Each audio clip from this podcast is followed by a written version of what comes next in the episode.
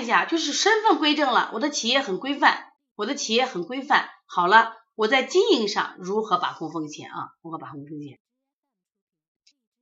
来，我们来看一下营销上如何把控风险。营销上，好了，我就想问一下啊，呀，这个默默很了不起啊，祝贺默默，他考了陕西中药大学的中医学专业，你看录取了啊。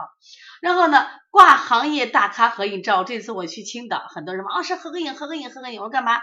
挂你的，我说挂的时候千万不要几个字不敢写啊。当然我们的王老师也算不上大咖了，他们比如说挂张淑芳老师呀、赵建秋老师呀、田长英老师呀、王立新老师，挂的时候是可以挂，你记住你不要写几个字儿。有很多人喜欢把行业大咖的照片放在店里，目的很简单，就是想利用大咖的力量提升自己店面的知名度呀。但是如果你加了个比如说这个老介绍这个中国小儿推拿第一人有中国二字，好了违法了。如果你说是他是世界小，比如说呃有的老师他是世界小儿推拿联合会的秘书长或者主席，世界小儿推拿好世界好了违法了，罚钱的啊。就是你只要挂墙上，他只要挂的中字号的、世字号的这种，他或者国字号的，他都属于违法的。我觉得你们挂了没？我说没查你，查你都是违法的，知道吧？我现在问问店里头，谁把挂的时候把人，你为了把这个大咖显示的很有力度嘛？因为我都曾经出过洋相，最早的时候就是，就是正早出过洋，那个谁就是那叫啥那个我们那个叫啥，就是就是咱北京中国中医科学院的这个王静王静老师，他是一个呃世界刮痧促进委员会的，因为当时我就跟他有个合影，合影以后就挂到店里头，结果人工商一来。你违法，我说我违啥法？人家老师，这人家老师自己的名号，人家就是什么呀？什么什么什么什么，知道吧？那现在就问题在哪儿呢？那你现在是，这就是出问题了。说你有问题，你就有问题，罚款。现在起步罚很多人一万，你以为会罚一千两千嘞？说不要挂啊，就是你挂个合影，就是有他就行，别人介绍你，或者说他是什么什么的，比如说创始人什么什么，什么？你不要把它写的太大了。写的太大了，当然还有就是你会把它什么呀？比如说他这个呃叫啥？呃，为了他这这是人家自己可能这样写的，你把你你你可能从百度上比如荡过来的，但是你知道这挂国字头的，挂这个什么什么什么就是狮字头的、中字头都是不允许的啊！你挂世界第一那都错的。所以因此呀，你看我们到处有挂的呀，全国百强这东西，反正要注意着了啊，注意着了啊。所以说，我就想，你你挂他的目的可以，我理解，但是你别违法了啊，这是个风险啊。说挂个照片都违法，那当然了，这是违背广告法的啊。然后好了，宣传百分百治愈，无效退款，不说你们了，我原一个学员就挂了，他给人家说退款，我说胡整的在那。来，你们挂了没？你本身谁谁写这个了啊？我是百分之百的治愈。无效退款，我发现好多这种什么牛皮癣，是不是治牛皮癣？什么妇科，是不是男科都是挂这个百分百？咱挂了没？你就写这句话，你就是违法的。百分百治愈，无效退款，就是你觉得我好牛，退钱呀？但问题是你你就那么牛，你只要挂这句话是违反的，知道吧？而且这个治疾病的治愈有很多因素介入，知道吧？你想这个病好了。他听你的话，没乱吃。再一个，没有人气他，他没有工作劳累他，他可能好了。你光以为推拿就好了吗？那不是这样子吗？你这小孩儿，你给他推完以后，他妈给他胡吃海喝，你有本事推好？出去洗了个澡，对不对？啊，就出问题了。这个金凤还没有，刘金凤还没有开执照。我刚刚讲，刚讲执照了，在前头你会看去啊。开店需要什么执照？就办个体户吧。你如果想办企业，是办企业。我我在前面就讲的是个讲办企业，你把这个课今天下了以后，你倒回去听去，好不好啊？好听去，就是你一定要办营业执照了啊！好了，这个风险，店内 DIY 产品销售，我们手工制作的，你手工制作的能卖吗？你本身就是三无产品呀，知道吧？现在咱们国家商品没有商标都不能卖的，就是没有那个。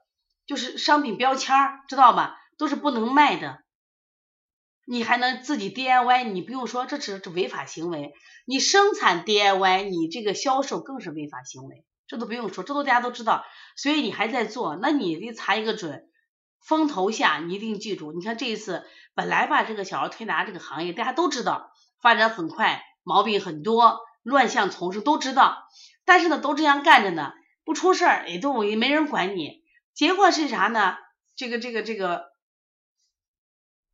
这个西安这个事儿一出，你看人民日报，你瞧瞧人民日报啊，人民日报什么新华网、新京报，天天报道了，到今天都没消停。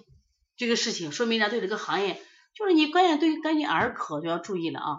这个儿童是龙金凤卫生执照的话，你必须是医师，你不是医师办不成。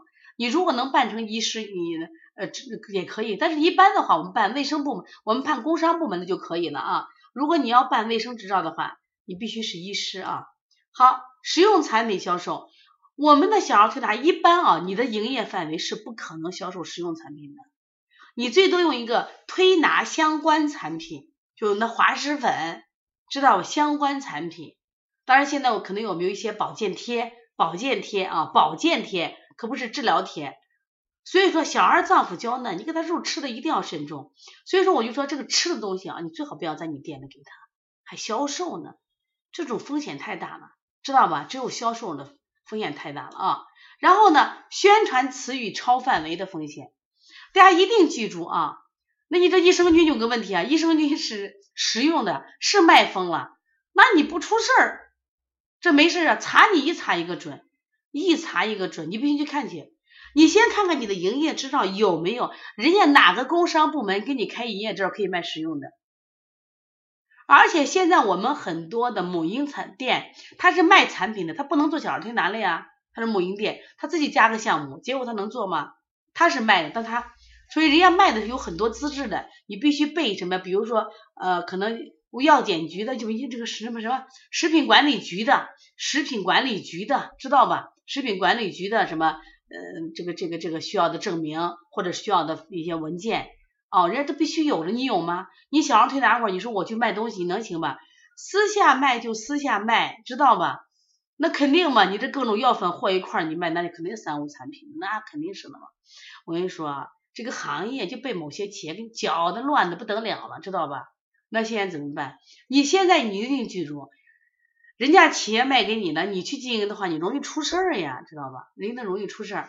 所以说还有个啥，就是我们在店里，我就希望别人来到我店里，我就会发卡，或者是，当然卡有时候我们也这样发，但是这个事情也很讨厌，但是又是有点违法行为，现在我也不发了，知道吧？换个口换个词儿，就是原先店面就会贴那些字，比如说我们的调理范围是咳嗽、便秘，知道吧？咳嗽、便秘、厌食、呕吐。哎，你觉着你你写这个，哎，我想问一下啊，就谁家店里有这些词儿？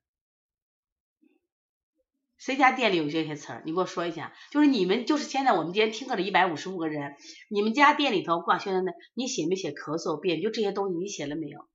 就写啊，陆小燕有啊，我看自己家卖健脾饼干，那就找事儿了，找事儿了，这都是违法行为，违法行为，食用东西都是违法性，三无产品使用都是违法行为，你必须在合适的范围内，明白不？然后你去把你的营业范围去扩大一下去，如果你的营业范围里没有卖，比如说相关产品、保健服贴的，你去到营业。就是店去到到那个营工商去把范围扩大一下，知道吧？嗨，咱们都有了吧？好了，违法了。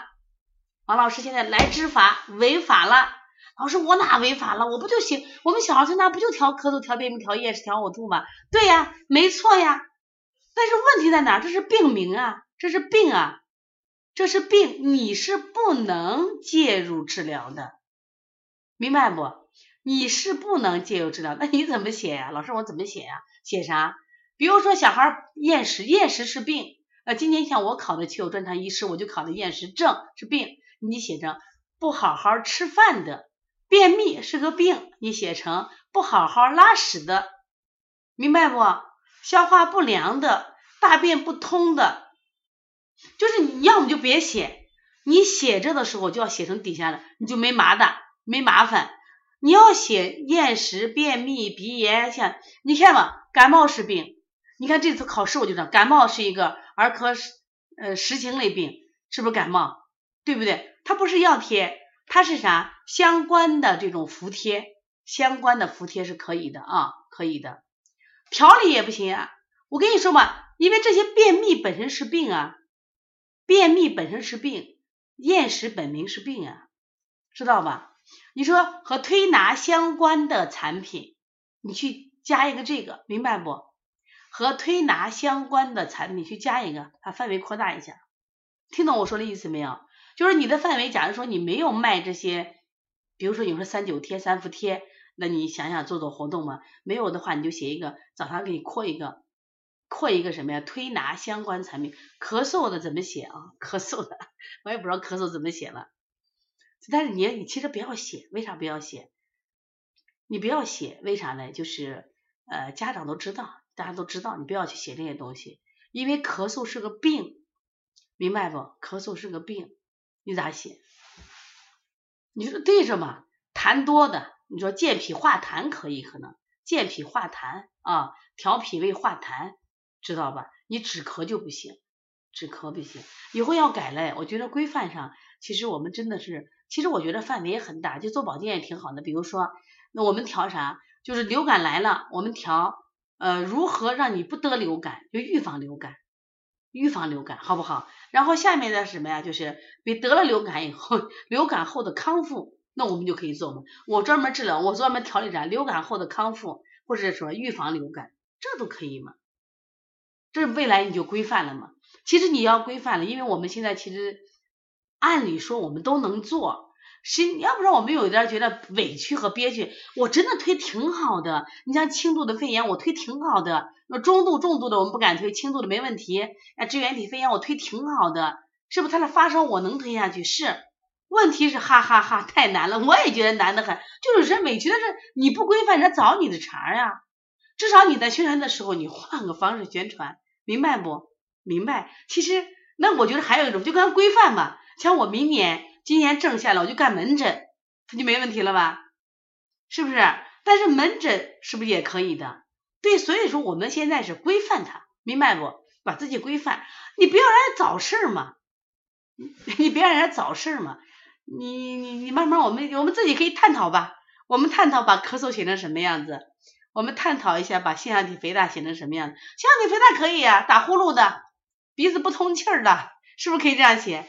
啊，如果我们这里面有文笔好的，你把我们的病种都改成通俗语言的，你不要挂，不挂他们。所以我后来啊，我的店改成什么呀？就我就写的字儿全是书法，但是和小儿小儿推拿有关的一些书法，我不写。但是挂小儿推拿，他就知道你这是干啥的。不用说，家长心里也清楚，今天的小儿推拿，家长知道你干嘛，不用写，这都是宣传词语超范围，明白不？啊。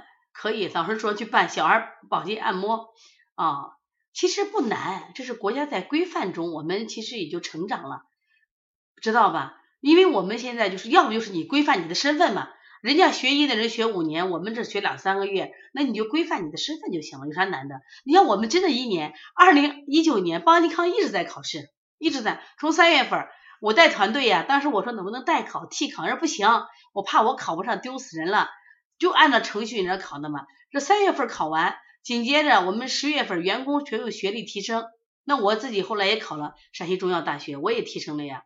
然后呢，就在十一月三号我们又集体考教师证，然后在十一月十二月二号我又考了医师证。哎呀，今年的白头发考好多，为啥？但是我就感觉挺好，今年一闲下来，那我就身份一下子归正了嘛，明白不啊？而且医师证我一考上以后，就是确有专长还特别好，就是你考上以后还可以办门诊了。所以大家一步一步考吧。如果医师证现在目前你没有资格考，先考健康管理师，一步一步先规范，好不好？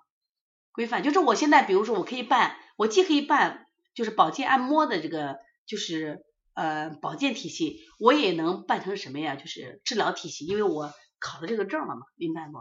好了，写大白话挺好的啊。免费推拿，免费推拿现在这个好多呀。我知道，我我们陕西这块我办，这河南特别多。你们那有没有吐槽一下？你们那是推拿是免费的，它实际上是靠什么挣钱？什么益生菌挣钱呀，药浴挣钱呀，别的，但是它免费推拿。哎呀，我觉得是完全是坏市场的，谁这样做打，气死人了！就是你推拿是多高的一个技术含量的嘛？知道吗？多高个技术含量的嘛？那小儿推拿是干什么呀？小儿推拿实际上是我们讲的是中医外治的一个疗法，我要去考医师证才能考小儿推拿的嘛，结果是免费推拿，还有九块九。我知道我们这次青岛开会有一家就搞的是八百八全年免费推，他们是做产康的，把你往里引进来，我觉得不对嘛，你免你你就说明啥？说明小儿推拿廉价，这还地推，小儿推拿还地推，小儿推拿廉价。他还辩证吗？免费推拿揉一揉搓一搓，他能免他能胡胡整的吗？知道吧？学上三天，学上五天，三天推拿两三天产品两天推拿，连穴位都找不见，结果你他就免费推拿，那你想过没有？这不是害人的吗？把我们这个行业就往什么呀？这种风口浪尖上推的，要不然人会质疑，是不是？对，反正你免费可多了。我我说的免费推拿不是说体验，知道吗？你看这个蓝丝带产后护理师买奶粉六百送十次推拿，你看奶粉这其实推拿我说这是技术含量的嘛。我们过去的小儿推拿是不是一辈子只做小儿推拿？知道不？就技术是非常好的嘛。现在弄得我们小儿推拿成附带品了，就说它说明了小儿推拿廉价，一廉价就就出问题了嘛。你知道那天那个是肖云跟我说吧。说他们那是学催乳送推拿，学催乳送推拿，你知道吗？哦，这不对嘛啊！直接上岗，我觉得学两个月、三个月都切切的。你看都是这十天，你这十天上岗，那还算时间长的嘞。咱们很多地方都是三天、五天。哎呀，现在很多出现的那些加盟的那些快速加盟的时候，就是快，知道吧？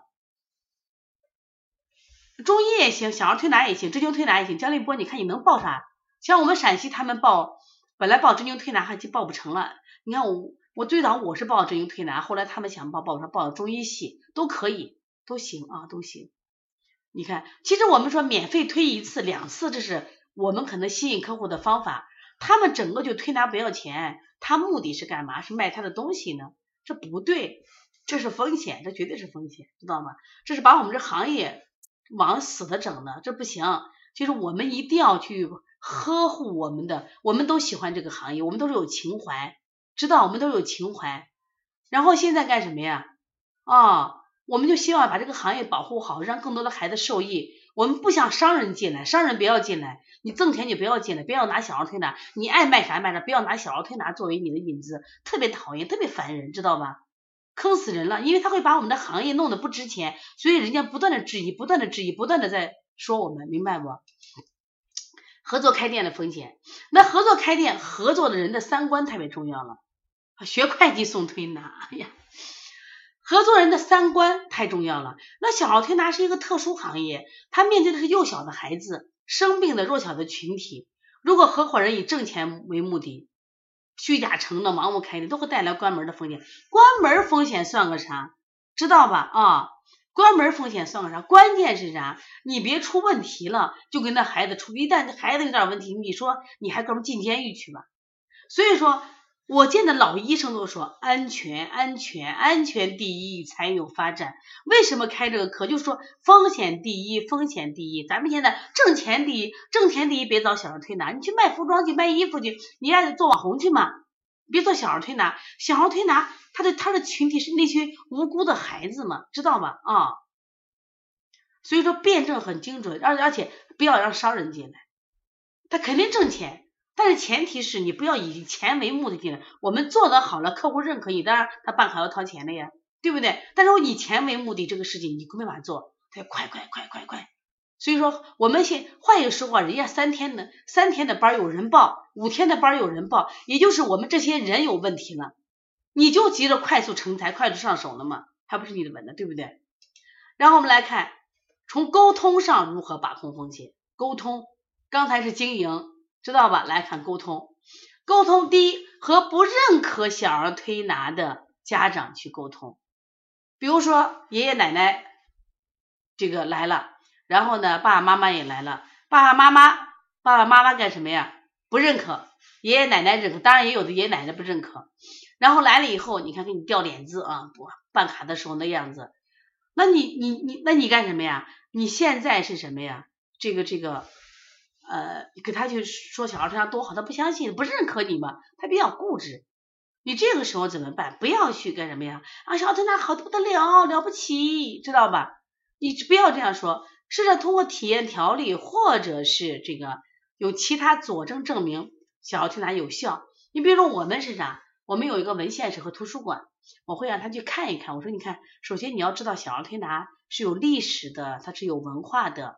我说你可以质疑我，我说你不要质疑小儿推拿。小儿推拿自古以来，他他真是太多的孩子是受益的，知道吧？但是你这个孩子能不能几天推好？我说那我也不一定，每个孩子的体质不同，知道吧？我他就是见好，他可能也不是一下改善，明白不？那么因此呢，还不能承诺百分百治愈，也不能扩大青春，因为他本来都不相信你。你说没问题，我调过肺炎，我调过啥？好了，那就是死路一条。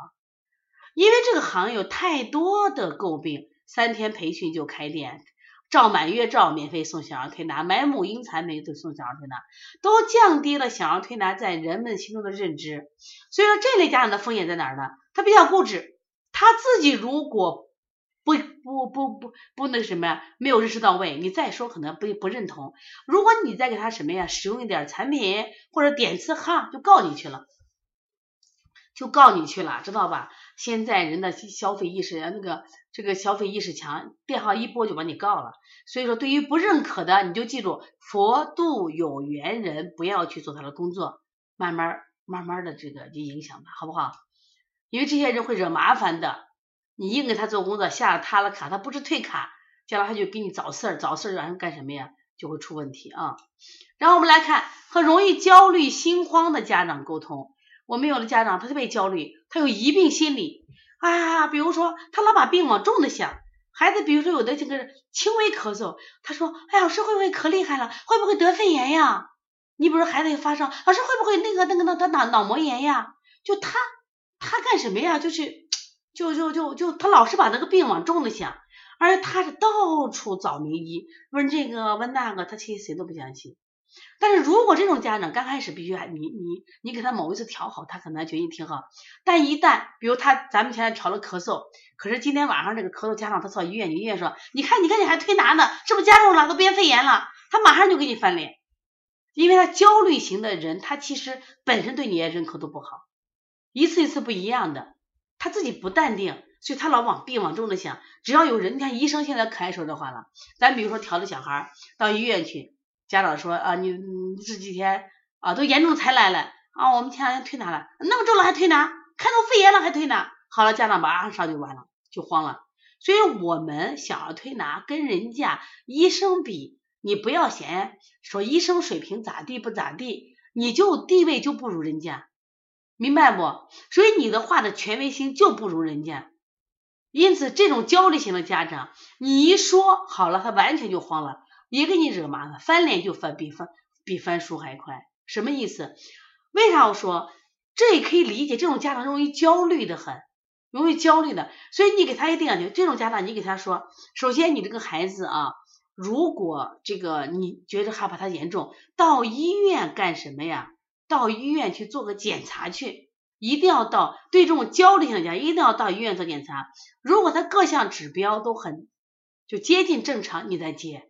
精神好，指标好接。如果他指标不好，一定不要去接，因为这个家长会把这个疾病就是从小说到大，或者说这个病本身孩子不重，因为他这种焦虑都可能变重，明白不？一定要记住。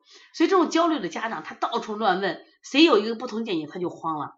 所以这种家长一定不是我们的好客户。我当然我们要教育他，改变他，改变不了的时候，在临在这个接的过程中，建议他干什么？到医院去做什么呀？检查，一定要做检查。其实你说这个老儿科医生说糊弄，他是不了解，他真的是不了解。但是我们关键有太多的糊弄人，知道吧？关键有太多的人糊弄的人，因为我们现在这个行业确实太多有人在糊弄，所以让我们这个我们真正爱这个行业的人，真正做这个行业的人，我们。哎呀，我们好纠结，知道吧？好纠结，有时候好委屈啊。然后呢，和这个患高烧、惊厥、肺炎等急性病的家长沟通，人家都得这种症状的时候，你说家长有些家长他其实真的对我们对我们挺认可的，但是他得了这个病，他内心也很慌，因为啥？孩子高热三十九度，啊，这个孩子有过惊厥史，这个孩子啊喘气很厉害。那这个时候呢，一定记住，不要吹牛，不要大包大揽。没问题，我能推肺炎，没问题，高热四十度我能推，没问题。你像这种情况，小孩脏腑娇嫩，传变迅速，明白不？一定让人家家长到医院去。你是一个外治疗法，今天有条件内治，为啥不让人去的？过去你看小孩因为惊厥死亡多少？过去没有条件呀，是不是？你看过去的小儿推拿说惊厥片是最多的，明白不？所以说我就想啥意思？应该啥？像这种急症的，你让家长去到医院检查一下。当然有些孩子呀，虽然症状很严重，指标可能会很轻，然后呢，这种家长愿意推拿，好了，吃药和推拿。要我以前最早的时候，我都说不吃药，不吃药。我们最早的口号是，就是从不用药开始，现在从少用药开始，是从适当用药开始，你明白不？就是变嘛。就是如果这个孩子，比如有惊厥史，他就发高烧，你说如果在你店里惊厥，你跟他的关系还会好吗？我问大家，即使惊厥很快的恢复过来，你会很好吗？你看这个客户，小孩在你这惊厥了，家里人说就一定你就染上医疗事故了，包括媒体关注，明白不？我们我原来讲过一次，我们是就是我们陕西的一个医生，他就是因为小孩他在医院里头点刺嘛，最后惊厥了。他说我吓死了，我吓死了，我再也不干了。看没有没有，一个这事情把他从一个热爱小儿推拿行业的人就走出来了，明白不？啊，所以说我跟你说一过说的意思在哪呢？就希望大家注意啊。因此你看安吉乐小儿推拿，你觉得这个谁？你还觉得你委屈？那你这个喊魂儿这种方式是有效果，但关键问题是啥？就关键哎。他说你家是喊魂儿的，就关键问题就是这个东西其实是注传统的注油术嘛，注油术，它关键是在今天的科学下，它这个就是人家不认可它，所以说有时间我们做吗？你交给家长做，你不要做，明白不？比如吮痧，这吮痧，你觉得你做你做合适不合适？不合适，让家长吮上去，明白不？啊。属于这个得没事了，你知道吧啊？然后我们来看和这个慢性病厌食呀、便秘啊、腺样体肥大慢性病的家长沟通。这种慢性病，他来说，我腺样体几天能推好？你这厌食几天能推好？你别吹牛啊！你说我还能推好？慢性病慢调理，调理效果都不行。所以说，如果你吹牛的话也麻烦，因为你你给人吹牛了嘛。我给你签一个月，我给你签两个月，你以为那么好签了？有的孩子渐推，一推就有效；有的孩子真的怎么推都没有效。现在便秘好调吗？来说一下便秘好调的，请举手。说便秘不好调的，请举手。对呀，便秘不好调的，请举手。啥意思啊？对呀，便秘不好调了，是不是请打一？太难调了，现在便秘，厌食也不好调，是不是？你看我从二零一四年我们大量调线的，那都是好调的，现在我发现不好调了，这些孩子越来越虚了，越来越虚了，明白意思不？所以我跟你说的意思在哪儿呢？慢性病半卡半年卡一年卡慢慢调去，逐渐渐好。你看大家都说不好调吧，都知道便秘不好调吧？对呀，不好调，所以别吹牛，你就说我是渐调渐好，你相信我就调，不要为懒客户而随意承诺，惹麻烦一个麻烦，我跟你说，你把门就关了。对，都觉得不好调了。原来小儿推拿按理说最擅长的就是厌食和便秘，现在不好调了吧。好，第五个和坚决不打针吃药的家长沟通。哎，你们店里有没有？我就是不打针，我就是不吃药，我就想小儿推拿，有没有这种？有没有坚决不打针吃药的家长？有，你是分享一下。真的，我们有些家长他就是我就不想打针，我就不想吃药，老师你就给我推。有时候这种家长其实也可麻烦，为啥可麻烦？坚决不打针吃药，它是一种极端思维，可能这个小孩曾经被药伤害了，对不对？这是一个，第二个，有些妈妈啊，她的这科学育儿啊，人家比较固执，我就不打针吃药，我认为有药物有伤害，但是这个病情有轻重啊，知道吧？我们活在人世间，这各种病都有了，知道吧？那么因此呢，我们推拿也没那点本事，任何一种治疗术，治疗术都有短板，对，咱们都遇到这种奇葩妈妈，都有短板，知道吧？短板。然后呢是因此呢，他就会认为，我就认为推拿挺好的呀，知道吗？那在这样情况下，该用药的时候，比如说我那年是我们一个小孩，他回他是我们陕西的孩子到苏州去了，到你们苏州到姑奶奶的苏州过年，他因为苏州那个我们这儿我们这儿冬天啊其实不冷，为啥屋里可暖和嘛？但是你到苏州那边过年，还冬天就是冷，冷了以后这小孩就喘，妈妈就说我在西安我都不用药，我们的孩子好多年我就不用药，王老师给我说的方法推一下。我就听了一下孩子的声音，拉丝。我说你赶紧把药水用上，为啥？我说他心脏受损嘛，且不说他喘危险不危险，我说你心脏就受损了，赶紧用药。我不用药，我就你给我说方法，我就退就行了。我说你放到我这儿，我也让用药了。我说你为啥？他可能御寒以后诱发哮喘发作了，一定要用药控制呢，明白不？就是不要太固执。但是出了事儿都是你的事儿，听懂没？出了事儿了都是你的事儿。所以说，像这种太固执的家长，有时间我所以，我我先讲，我说我们作为小儿推拿师呀，哎，我们更多的是我我作为我个自己啊，我更想成为一个教育者，甚至未来啊能成为一个教育家。什么意思？他来了以后，我先教育他，然后让他改变，就是你如何改变你的育儿理念、育儿思维。然后我发现推拿效果特别好，而且这个孩子见好见好的话，他给你转介绍嘛。结果你老见他来，哎呀，又来了又来了，头都大了。我一见他就头大，我说怎么就不听话？什么意思？你就教育不够，或者他没有改变。所以实际上我们现在今天，其实当国家规范我们的时候，我一直觉得是好事情。我们如果真的做保健，我们太轻松了，就跟咱们到美容院，美容院费用也挺高的呀。我今天去做，呀，我肩膀不舒服，来揉一揉。我今天又肚子有点胖，你揉一揉，推一推，你推一下好几百，对不对？保健应该比治疗更贵。我可以让你孩子不生病呀。你看我们一个陈世瑶这小朋友，我挺喜欢他。他上三年级，作业量可大。他每天下午说必须来，他妈说不行，那我一周来两次干啥？他休息的，他自己来休息了，明白不？对你让他检查一下，拿着化验单。我们知道医院啊，医院的中医大夫其实有时间跟咱们一样也可难可难了。他说啥？我为啥要做化验呢？因为有了化验单，我们这种纠纷就好解决了，明白不？所以他也会让西医思维。我们让家长拿着化验单，我们如果遇到纠纷的话，我跟你讲，你不要。咱们经常有一句话叫不怕啊万一，就怕一万。我们西安这件事情不就是一万吗？到现在我们落不下这双鞋子吗？我们天天关注新闻，说这个事件出来，到底谁出的问题？那好了，结果落不下来，只能让淡化嘛。可能为啥不能落嘞？如果这个事件出来，和当然和小儿推拿可能脱不了干系，因为人家只做了小儿推拿。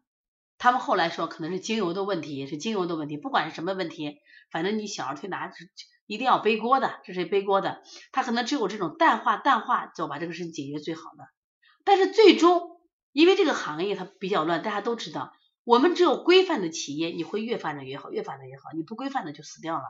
所以我就想，这就是规范呀。你对那些固执家长，你让他你就打电话我不接你嘛，你把化验单拿了都好着呢，没问题，我接就行了，明白不？让我们看和退卡的家长，我们每个人都有退卡吧？这两天我们也接俩退卡，那时事嘛，最近的时事，这种空气很 社会气氛就很紧张啊，想质疑想要推拿人很多，有些家长本来家里就不太同意啊，这回就说退卡了，各种理由吧，推的效果不好的他也会退卡，或者家里搬家了也会退卡，或者说最近没时间来了也会退卡，或者家长孩子孩子长大了也会退卡。那么退卡什么意思？尽管你办卡的时候写的是啊，我不退卡，对不对？人家办的时候人也同意，但最后人也要来退卡了，表示已经不爱你了。你给他退不退？不退。有的人谈一谈啊，无所谓，不退就不退了。不退，有的人找一帮人闹你，电话一打，哪哪都是你的错，有理没理都是你的错。你知道为啥？企业和个人来比较，知道吧？无理的一闹，周围人一围观，报纸上一登，你说是不是？你说什么？哎呀，麻利儿的赶紧退，知道吧？麻利儿退。所以我们现在也是这样，我说退款机制一步到位，快快的做，知道吗？什么就在这儿了。所以说一定记住，我们在经营，这都是风险，这都是在风险。你给他惊叹两句，给你告了，你告了就工商就来找你来了。事情有理没理，先不说这话，先不说这话，就是你的麻烦来了。我们经营的，我们是个座商，什么呀？我们都过快开店都是座商。你说他故意找一群人在你屋里跟你闹啊，哭天喊地的，对咱影响大不大？没必要到这退了，这都是风险。小风险在屋里闹，影响客户；大风险，的工商就给你来了，找你毛病，分分分分钟的事儿，知道吗？宣传用词不对了，屋里卫生不干净了。你的你的营业执照不合适的，你个人资质不行了，你是不是找茬了？自己给自己找事儿了，明白不？所以说一定要注意呢啊，这都是风险啊，都是风险。那么今天呢，实际上我讲了这么多，就给大家讲了。你看，从我是把两堂课放一块儿了，放一块儿了，给大家讲什么意思？就说教大家规避风险。反正我们呢都在不断的规避风险啊，不断的规避风险。希望大家跟邦尼康一样啊。另外呢，我们在这个月底啊有一个这个。想要推拿临床辩证提高班，这个课程是这样子的，就是我们如何在临床中运用阴阳辩证分析过敏性咳嗽、三咳症、叫不醒、尿床的病因病机。